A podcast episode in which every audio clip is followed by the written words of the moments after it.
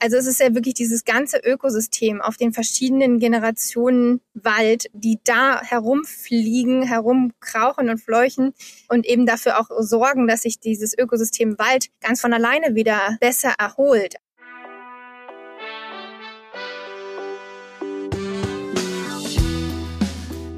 Willkommen bei Studio 36 Presents, dem nachhaltigen und sozialen Podcast aus Kreuzberg in die Welt.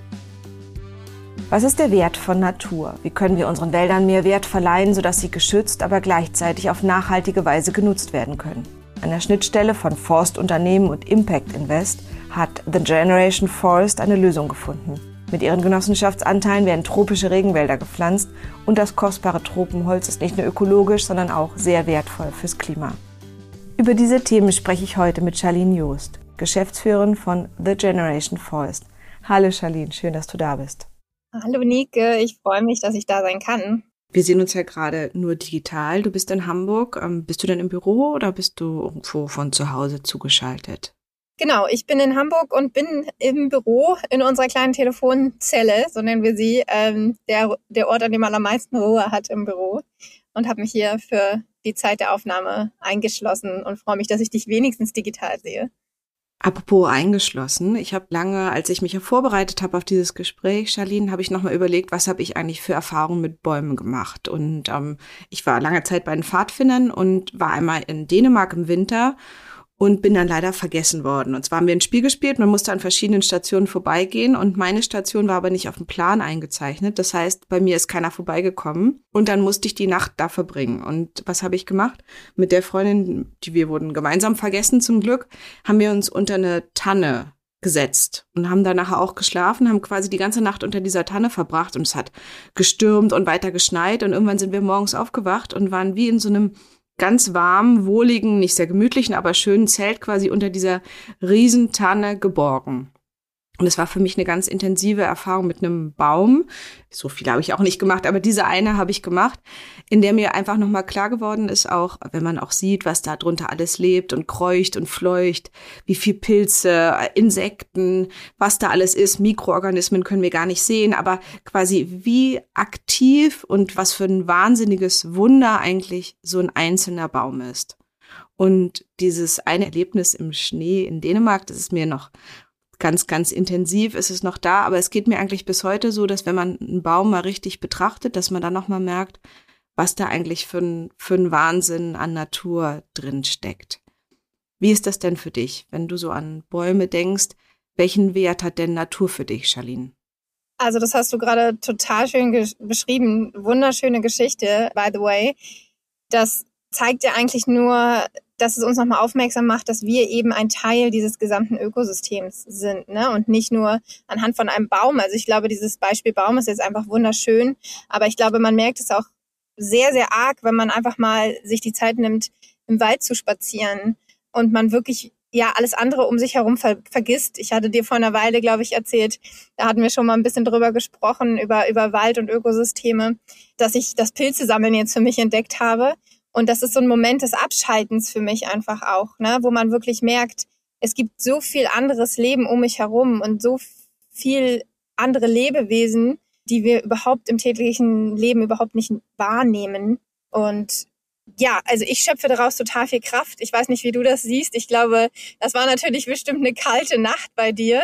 Aber ähm, ich glaube, man schöpft daraus so, so viel Kraft und Energie, diese Natur wirklich so mal wieder mit anderen Sinnen zu erleben und wirklich mal wieder zu checken, dass wir wirklich Teil dieses Ökosystems sind und nicht darüber stehen.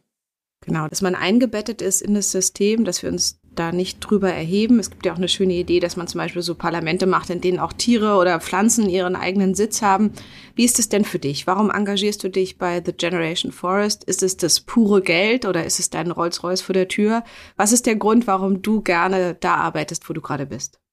Der Grund ist der Sinn dahinter tatsächlich. Also ich muss gestehen, das Geld ist es nicht, absolut nicht. Ich habe als 450 Euro Kraft angefangen und ähm, wurde dann auf Rechnung bezahlt und wir mussten 2018 gucken, dass wir entsprechend Geld reinbekommen, überhaupt um Löhne auszubezahlen. Das meiste des Geldes wandert ja auch einfach komplett in den Wald. Und es ist einfach die Überzeugung, ich habe noch nie einen schöneren Job gemacht und ich kann mir momentan auch wirklich keinen anderen Job vorstellen. Ich war jetzt selber schon einmal in Panama und fliege nächstes Jahr auch nochmal mit dem ganzen Team nach Panama.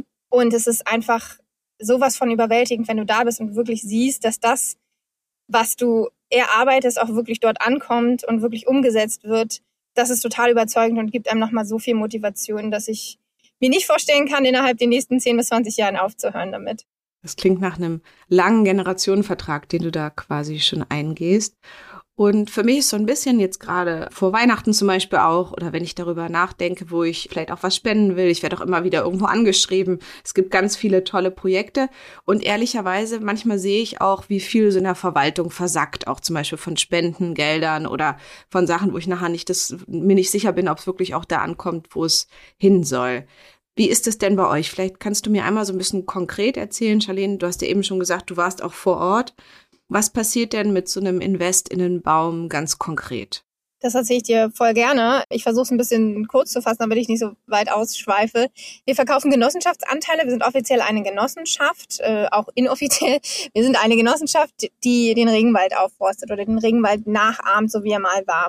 In welchen Ländern ist das so? Tatsächlich bislang nur in Panama. In Panama ist in den 70er Jahren ungefähr das Gleiche passiert, wie es jetzt in, in Brasilien passiert.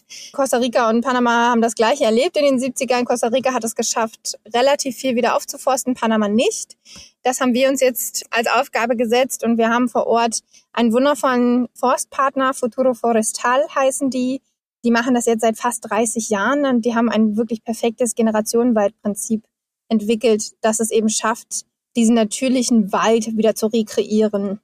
Und es ist nämlich tatsächlich so, dass wir als Genossenschaft Anteile verkaufen, so wie bei einer Baugenossenschaft, wie bei einer Wohnungsgenossenschaft auch.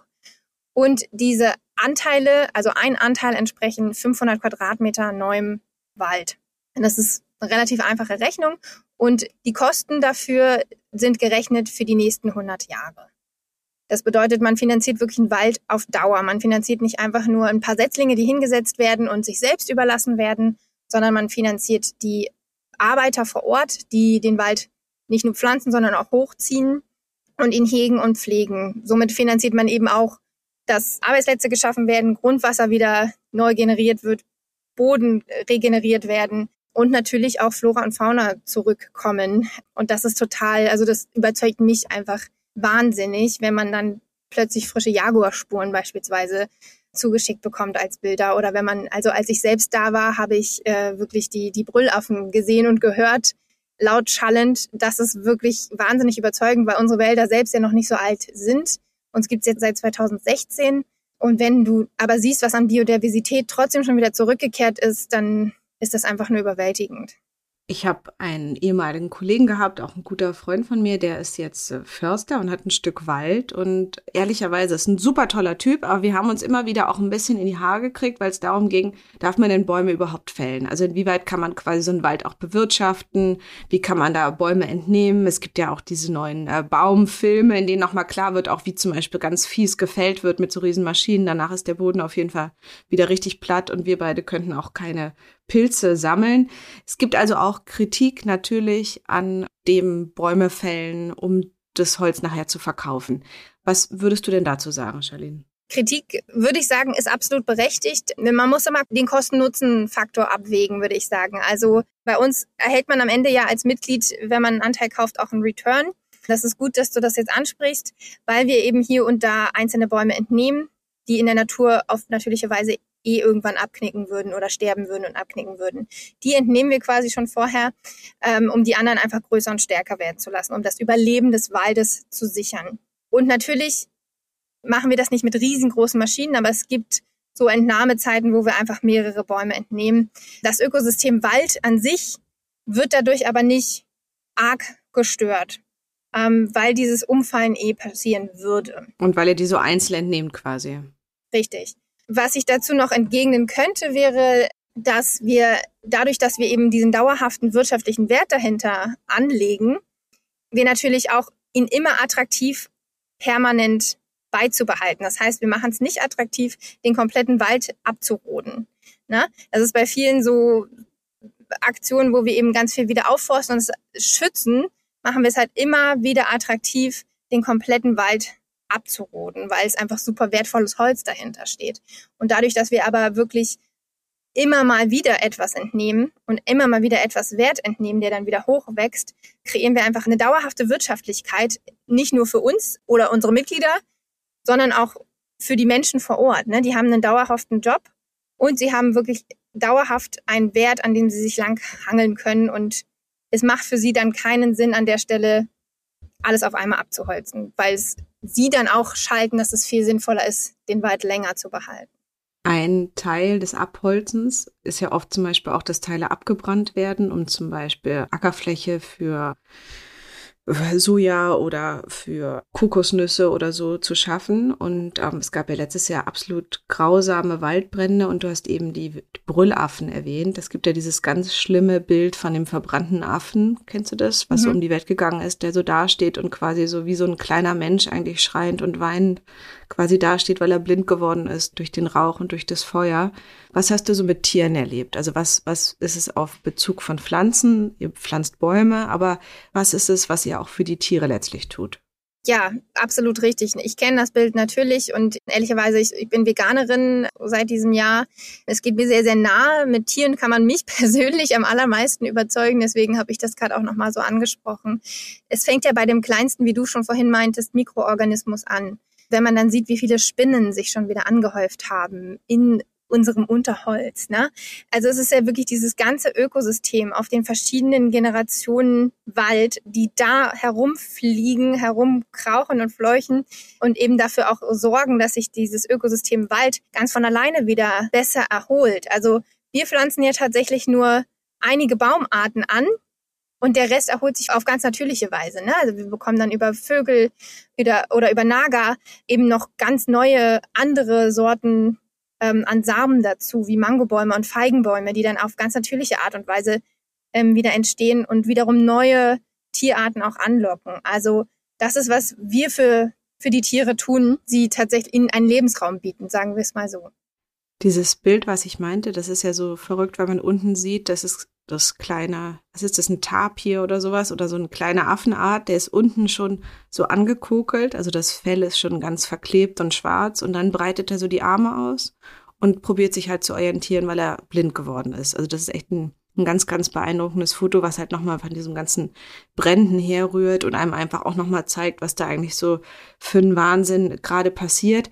Was ich mich halt gefragt habe, ich habe bei dem Foto halt ehrlicherweise sofort auch an meine Kids gedacht. Die sind ähnlich groß, sind auch ähnlich behaart, ehrlicherweise. Das sind wahrscheinlich meine griechischen Gene, die da durchgeschlagen sind. Das heißt, bei mir ist so ganz stark auch so sind so Muttergefühle ganz stark angesprochen worden. Und ähm, ich will jetzt meine Kinder nicht mit kleinen Äffchen vergleichen, aber letztlich, das haben wir auch am Anfang gesagt, Charlene, dieses, wir sind alle verbunden, wir hängen miteinander in Zusammenhang und manchmal nerven mich Mücken, aber wenn die Mücken verschwinden, dann hat es letztlich auch Auswirkungen auf uns. Wie ist es denn, du hast gesagt, auf 100 Jahre werden eure Bäume gepflanzt. Macht es denn Sinn für mich, wenn ich zum Beispiel keine Kinder habe, bei euch Bäume zu pflanzen? Weil das habe ich mich gefragt. Ich finde auch nicht, dass jeder Kinder haben muss. Ich habe ganz tolle Freundinnen, die haben alle keine. Das ist äh, vollkommen, muss wirklich jeder für sich selber entscheiden. Und so wild, wie es bei uns gerade wieder zu Hause zugeht, mit allen Kindern zu Hause in den Herbstferien, frage ich mich auch manchmal, wie hat man sich dafür entschieden? Aber aber unabhängig davon, was würdest du sagen, warum sollte man in, in eure Bäume von The Generation Forest investieren, obwohl man oder ich zum Beispiel nicht mehr 100 Jahre leben werde? Mhm. Super tolle Frage, Nike. Danke dafür. Du ähm, hast ja selber erzählt, du selber mit deinen Kindern kriegst dann Muttergefühle, wenn du solche Bilder siehst und man denkt vielleicht an die nächste Generation. Es gibt natürlich viele Leute, die haben vielleicht keine Kinder. Die sind so ein bisschen in ihrer Ich-Gefangenheit und ich beziehungsweise du wahrscheinlich auch, wir bewegen uns so ein bisschen in der Bubble, wo man eben einfach gewisse Themen eher anspricht und man fragt sich so ein bisschen, wie erreicht man auch die Leute, die, die nicht in dieser, dieser Bubble sind. Also wir haben ja hier gerade gesellschaftlich einen ganz, einen ganz großen Willen zum Nichtstun und zum einen so alles so lassen, wie, wie es ist, aber es geht ja wirklich nicht mehr darum, dass, dass es jetzt gerade gut ist. Es ist einfach gerade nicht gut. Wir haben ein globales Problem, das nicht mehr nur weiter weg ist, sondern uns tatsächlich jetzt auch lokal schon bewegt hat. Man denkt gerade an die Fluten dieses Jahr. Genau, zu viel Wasser oder auch zu wenig. Also bei uns zum Beispiel sind die Straßenbäume sind eingegangen bei mir in der Straße oder wir haben vor zwei Wochen einen ganz alten Baum gefällt bei uns im Hof, weil er einfach vertrocknet ist. Und der ist quasi vor einem Jahr vertrocknet, als es so trocken war. Und jetzt hat man erst die Auswirkungen gesehen, aber wir haben jetzt quasi keinen, keinen Baum mehr im Innenhof. Und es war diesen Sommer quasi war der schon ohne Blätter und es war viel, viel wärmer, kein Mikroklima mehr. Die Tauben haben dann nicht mehr genistet. Also wir konnten es ganz akut bei uns mit unseren Straßenbäumen und bei uns im Hof schon sehen, was zum Beispiel auch so Trockenheit alles für Auswirkungen hat. Ja, und ich denke einfach, dass jeder irgendwen hat in der nächsten Generation oder haben wird, der ihm wichtig ist. Und wir einfach anfangen müssen, in Dinge zu finanzieren, die unser aller Überleben sichern und nicht nur das eigene Ich-Leben. Und irgendwie darüber anfangen nachzudenken, ähm, über das eigene Leben hinaus ein Wachstum zu begleiten, ja. Also der Wald, in den ich jetzt investiere, der wächst dann weiter, auch wenn ich schon tot bin. Und ich glaube, dass das eigentlich an sich ein wundervoller Gedanke, wenn ich denn jemanden habe, der mir wichtig ist und der sicher wahrscheinlich noch lebt, der nach mir tot ist. Klar gibt es vielleicht auch Leute, denen ist das etwas egal, aber ich, ich hoffe einfach, dass wir es schaffen, diese, diese Bubble und dieses Umdenken zu ermöglichen und alle etwas dazu zu bewegen, anders herumzudenken. Weil wie schön könnte es sein, wenn wir tatsächlich mal nachhaltiger investieren und nachhaltiger denken und leben. Also klar ist das jetzt äh, für viele einfach schön, wie es jetzt gerade ist, aber es könnte ja noch viel schöner sein. Gerade zum Beispiel, wenn man mehr Bäume statt zum Beispiel Autos hätte oder so. Also da gäbe es schon Sachen, die ganz akut ähm, heute schon besser wären das Beispiel Straßenbäume. Wir haben als Agentur jedes Jahr mehr Straßenbäume in Berlin gepflanzt und das finde ich voll schön, wenn man direkt sieht, ah, hier kommt dieser Straßenbaum nach Charlottenburg. Ich kann es jedem empfehlen, der ähm, gerade was Gutes tun will. Ihr pflanzt jetzt tropische Regenwälder. Das ist ja ehrlicherweise relativ weit weg. Es sind ja nur acht Prozent der Landfläche der Erde sind mit tropischen Regenwäldern bedeckt. Warum habt ihr euch dafür entschieden? Hat es auch was mit den Lebewesen vor Ort zu tun oder warum pflanzt ihr nicht im Harz? Sehr gute Frage. Wir pflanzen nicht im Harz, weil das viel zu lange dauern würde. Wir müssen jetzt was tun. Und in dem tropischen Gebiet in Lateinamerika wachsen die Bäume und die Wälder tatsächlich dadurch viel schneller als hier in Deutschland.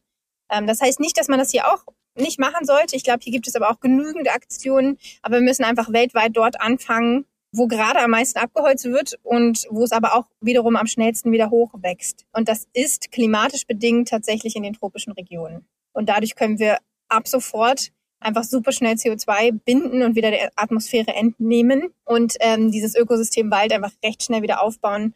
Ja, und Bäume und Wälder einfach schnell wieder, wieder aufbauen. Also als Beispiel, eine deutsche Eiche braucht 160 Jahre in etwa, bis die ausgewachsen ist. Wir haben jetzt hier in Panama beispielsweise der, der Schumacherbaum, so heißt er auf Deutsch übersetzt, mit dem wir arbeiten, der braucht circa 20 bis 40 Jahre, bis er komplett ausgewachsen ist. Das ist halt einfach ein totaler Gegensatz. Und da müssen wir einfach ansetzen und wie gesagt, das einfach nicht mehr als lokales Problem sehen, sondern das ist ein globales Problem. Und wir stoßen es hier aus und müssten halt gucken, was wir es woanders wieder entnehmen. Und es hat ja auch wieder damit was zu tun, dass wir verbunden sind mit anderen Lebewesen, mit Pflanzen, mit anderen Ländern, dass es eben Klimaschutz nicht an den eigenen Grenzen des Hauses oder der Landesgrenzen aufhört, sondern dass es eben dass wir alle letztlich dieselbe Luft atmen. Im, Absolut. Im wirklich ehrlichsten Sinne. Wenn ich jetzt so einen Genossenschaftsanteil kaufen möchte, also jetzt zum Beispiel meine beiden großen Töchter, die haben gerade Geld bekommen von ihren Großeltern und ähm, ich habe die jetzt erstmal auf so ein nachhaltiges Konto gelegt und ehrlicherweise kaufen die davon wirklich auch eine Menge Quatsch, zum Beispiel so Plastikteile, auf die man draufdrücken kann, dann gehen die auf der einen Seite rein, kommen auf der anderen Seite wieder raus. Diese Dinger kaufen sie massenhaft. Ähm, so viel zur Ökologie meiner Töchter. Auf jeden Fall, die werden auch weiterhin Quatsch kaufen. Aber wenn ich zum Beispiel in was anlegen möchte, weil zum Beispiel Kinder sind ja auch lustige kleine CO2-Produzentinnen oder ich natürlich auch. Wie ist es, wenn ich bei euch Genossenschaftsanteile kaufe? Was wird denn da investiert und wie viel CO2 wird wirklich jährlich eingespart? Oder gebunden. Eingespart klingt auch immer so lustig, wie so ein Sparplan mit CO2. Genau. Also ein Anteil bei uns kostet tatsächlich 1369 Euro dieses Jahr noch. Nächstes Jahr wird es ein bisschen teurer, weil Wald schon steht und wir immer einen entsprechenden Ausgleich für den Wald, der schon steht, zahlen. Das heißt, jedes Jahr äh, werden unsere Anteile in den Wald teurer. Davon gehen circa 75 bis 80 Prozent fließen direkt in den Wald. Das heißt, wir haben eine Overhead-Quote hier vor Ort von 20 bis 25 Prozent. Mehr geben wir nicht aus. Alles andere fließt in den Wald. Das kann man dann aber auch jährlich einmal auf unserer Generalversammlung, wo wir alles komplett offenlegen aus dem letzten Jahr oder auch auf unserer Transparenzseite gut nachlesen. Wie viel Plastikteile können wir dann dafür kaufen? Also wir sollten natürlich grundsätzlich gar keine Plastikteile kaufen, wo man auf der einen Seite rein und auf der anderen Seite wieder rausschiebt. Aber quasi wie viel CO2, was kann ich mir vorstellen, wird damit gebunden? Pro Anteil werden 0,7 Tonnen momentan nachweislich gebunden. Das heißt für 500 Quadratmeter 0,7 Tonnen pro Jahr. Es kann sogar sein, dass sich die Zahl nochmal erhöht. Wir werden gerade vom Vera-Standard verifiziert und erhalten dann den Verified Carbon Standard, der eventuell sogar was Höheres sagt, äh, wenn ich das so ausplaudern darf. Ähm, das heißt, wir haben ein Minimum von 0,7 Tonnen pro Jahr, pro Anteil, der hier gebunden wird. Bei so einem Deutschen, der so in etwa 10 bis 12 Tonnen jährlich ausstößt, bräuchte man dann so 12 bis 14 Anteile, um klimaneutral leben zu können. Das klingt doch schon mal gut, weil ähm, ehrlicherweise, ich trinke gerne Kaffee, dafür braucht man super viel Wasser, CO2 wird äh, ganz weit transportiert. Ich mache auch anderen Quatsch gerne. Ich gehe gerne aus und trinke irgendeinen Quatsch oder so. Also so quasi, ich produziere auf jeden Fall auch fleißig CO2 und das heißt, mit ungefähr zwölf Anteilen könnte ich das schon mal ein bisschen reduzieren, was ich so als sogenannten Footprint habe. Es bringt mir aber auch Geld, sehe ich das richtig? Weil jetzt gerade ich mache in meiner App, probiere ich auch so ein bisschen in so nachhaltige Fonds zu investieren. Verstehe davon leider nicht so schrecklich viel, aber ein bisschen. Und jetzt erklär mir doch mal, sagen wir mal, ähm, ich lebe ja schrecklich gesund und trinke auch jeden Tag Selleriesaft. Ähm, deshalb werde ich hoffentlich auch noch 30 Jahre leben, obwohl ich auch schon sehr alt bin, liebe Charlene. Ich habe nämlich Geburtstag jetzt im November. Es gruselt mich schon, ich werde 40, aber ähm, 30 Jahre möchte ich eigentlich noch leben. Was würde ich denn dann von euch zum Beispiel so ungefähr pro Jahr bekommen, wenn es alles klappt? Genau, also wir haben einen internen Zinsfuß von 4,5 Prozent. Das heißt, das ist ähm, super viel, gerade wenn man mal überlegt, wie man sonst Geld anlegt. Ne? Das ist richtig. Das Ding ist nur, du kommst vor den ersten 20 Jahren vermutlich nicht daran. Du kannst deinen Anteil natürlich immer wieder zurückgeben oder veräußern an Leute, die du an die du es gerne abgeben würdest zu einem Preis X. Aber du hast diesen internen Zinsfuß von 4,5 Prozent, von dem du erst ab Jahr 20 was hast. So richtig lohnen tut es sich vermutlich erst ab Jahr 40. Da hat man dann mehr raus als man eingezahlt hat. Das heißt, Nike, für dich würde es sich jetzt auch noch lohnen, äh, als ein Teil deiner betrieblichen grünen Altersvorsorge beispielsweise. Aber für deine Kinder macht es natürlich umso, umso mehr Sinn. Also das ist das, was ich vorhin meinte. Ne? Also, dass wir quasi über uns hinausdenken und vielleicht überlegen, wie wir in die nächste Generation investieren können. Also für deine Kinder oder für meine Kinder, die ich dann hoffentlich bald mal bekommen werde, noch, macht es auf jeden Fall am allermeisten Sinn. Genau, und wir beide, wir sehen ja beide sehr fit aus. Wir werden ja 100, hoffe ich. Also vor allen Dingen, ich habe ja auch ähm, einen Freund und einen Ex-Mann und lebe mit einigen Männern zusammen und allein die werde ich auf jeden Fall überleben. Von daher lohnt sich das für uns sicherlich auch, so ein Invest. Wer ist denn so Mitglied bei euch? Vielleicht kannst du mir das mal sagen. Wer ist es so? Sind das auch ältere Leute? Sind das jüngere? Ähm, also wer, wer wird so Mitglied? Was würdest du sagen? Wir sind total durchmischt und das ist das Schöne daran. Also man kann ja ab, einen Anteil ab 25 Euro pro Monat äh, bei uns erwerben. Und wir haben Leute, die zeichnen einen Anteil auf 25 Euro Raten. Wir haben aber auch Leute, die steigen direkt mit 50 Anteilen ein und vertrauen uns dahingehend total. Das heißt, wir sind komplett durchmischt. Wir haben jetzt ein Durchschnittsalter von 44 Jahren. Da sind aber Kinder ausgerechnet und wir verzeichnen gerade einen totalen Anstieg, was ja wunderschön ist, wirklich in Schenkungen an Neugeborene beispielsweise.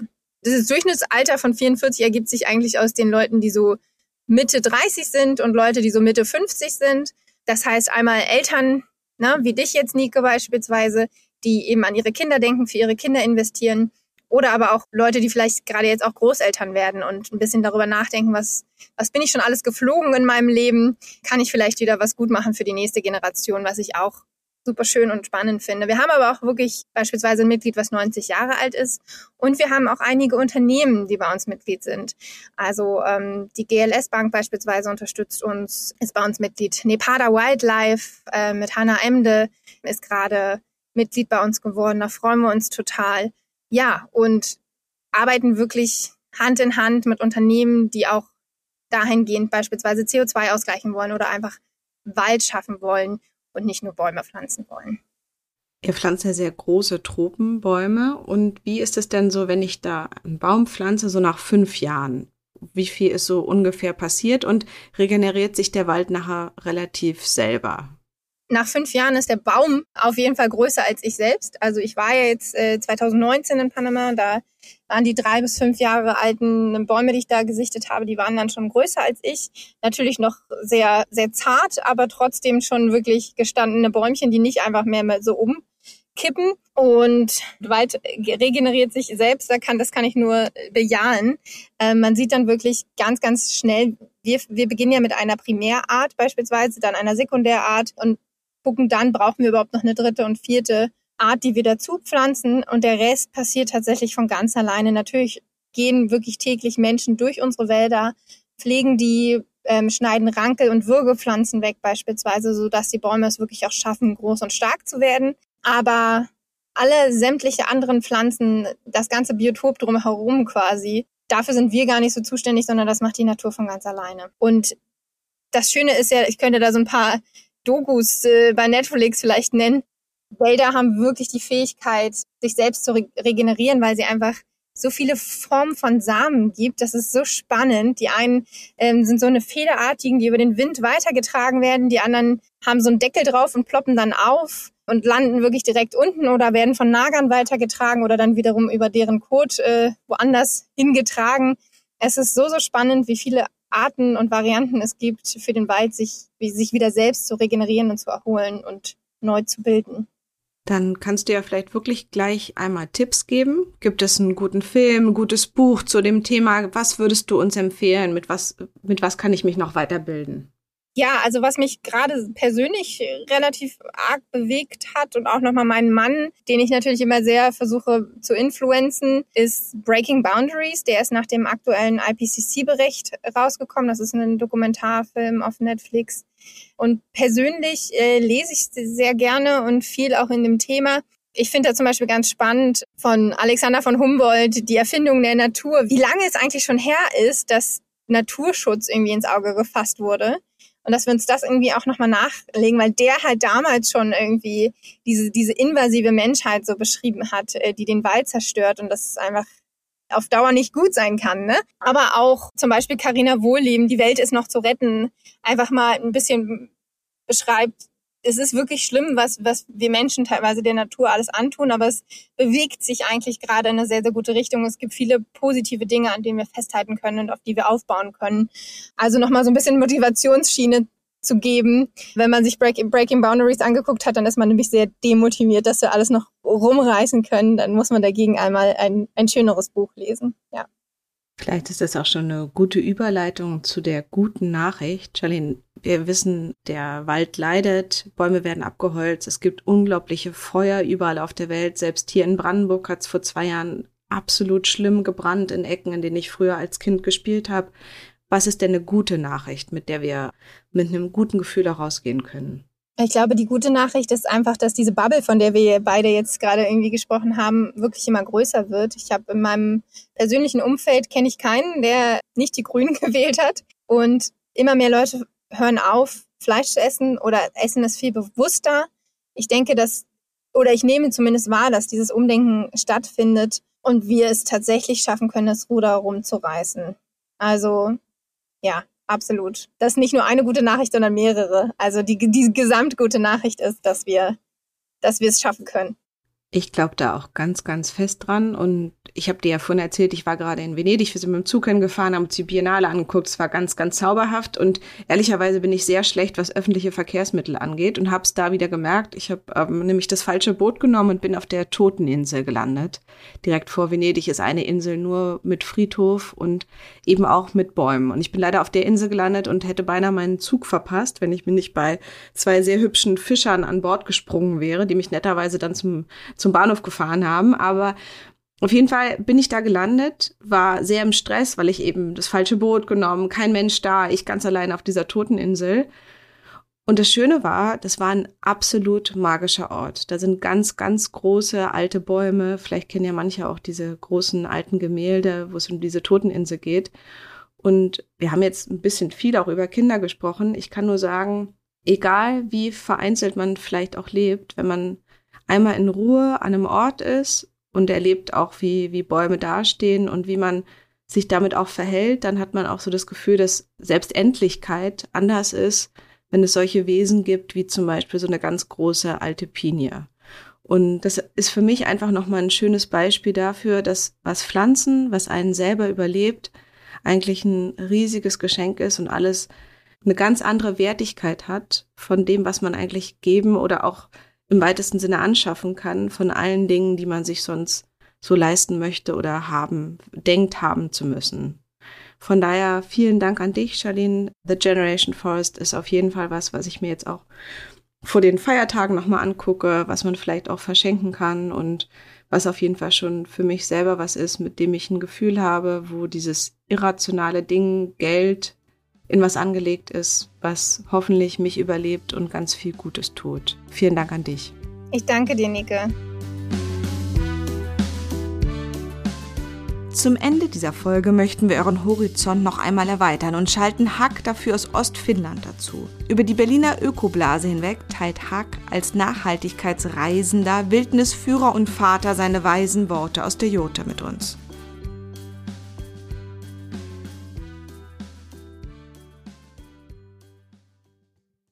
Ja, ein herzliches Moi aus dem sogenannten Osten Finnlands, Generation Forest. Aus dem Container hinter dem Supermarkt fische ich einen Strauß Rosen, Fairtrade aus Kenia, vom Äquator. Der ewige Wald dort musste den schönen Rosen, einem wirtschaftlichen Wohlstand und sozialer Sicherheit weichen.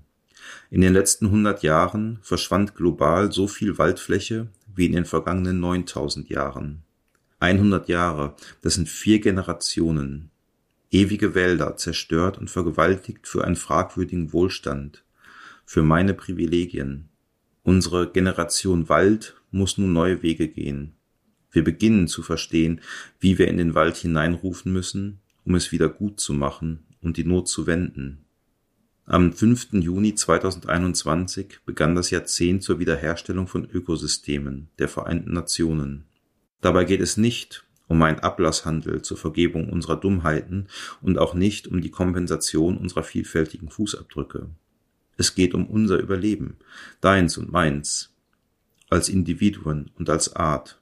Es geht darum, Wohlstand neu zu definieren, nicht durch Lebenserwartung, sondern durch Artenvielfalt, nicht durch angehäufte Schätze und weite Reisen, sondern durch Genügsamkeit, Sinn und Effizienz. Und vor allem durch ein Gefühl für die Welt, ein wiedergelebter Wohlstand durch das Gefühl inniger Verliebtheit und Liebe für uns Natur. Ich bin begeistert vom Gedanken an der immer bezahlbaren Wiederherstellung von Ökosystemen und begeistert von der Einfachheit, bestehende Wälder durch offensichtliche und eigene Entscheidungen zu erhalten. Vor ein paar Tagen kam ich zurück aus der Gegend um Surmosalmi bei Kajani, nördlich von hier. Dort erlebte und liebte ich Wälder, die fast 10.000 Jahre alt sind. Wälder, die wir uns durch moderne Technik zugänglich machen und sie nun vor uns selbst schützen müssen. Vor uns, die wir zum Überleben Unwichtiges Made in Faraway Country online bestellen und im Supermarkt kaufen. In Wald verpackte Privilegien. Eine Ausbeutung meines Planeten für Umwege, Nebensächlichkeiten, vermeintlichen Luxus und missverstandene Lebensqualität. Meine Wahl der Nahrung, was auch immer ich kaufe und tue, hat Einfluss auf die Wälder der Welt. Brennen sie oder bleiben sie? Wieder stellt sich mir die Frage, was ist genug? Dafür brauche ich keine Klimakompromisse und Gesetze und keine Regierung und fragwürdig motivierte Wirtschaft. Common Sense auf dem Common Ground. Ich schließe die Augen und stelle mir vor, einen Baum zu berühren. Einen Baum. Einen Baum, dessen Wurzeln im gleichen Erdenreich stehen wie die Bäume und Wesen aller Wälder dieser Welt ein Baum, dessen Früchte, Schatten, Luft und Duft ich genieße, und ein Baum, den ich mir so natürlich und so einfach vorstellen kann. Und das, das, was zwischen und in den Bäumen passiert, das ist der Wald. Und der Wald, das sind wir, du und ich. Der Wald bedeutet für mich die Welt, weil man so einfach dazugehört, wenn man dem Wald zuhört. Alles Liebe euch.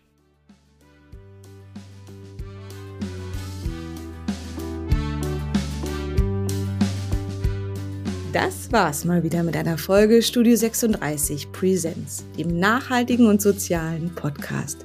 Wenn ihr mit uns zusammenarbeiten möchtet, Anregungen oder Ideen habt, schreibt uns gerne über info at studio36.berlin. Wir freuen uns drauf. Bis zum nächsten Mal. Eure Nike.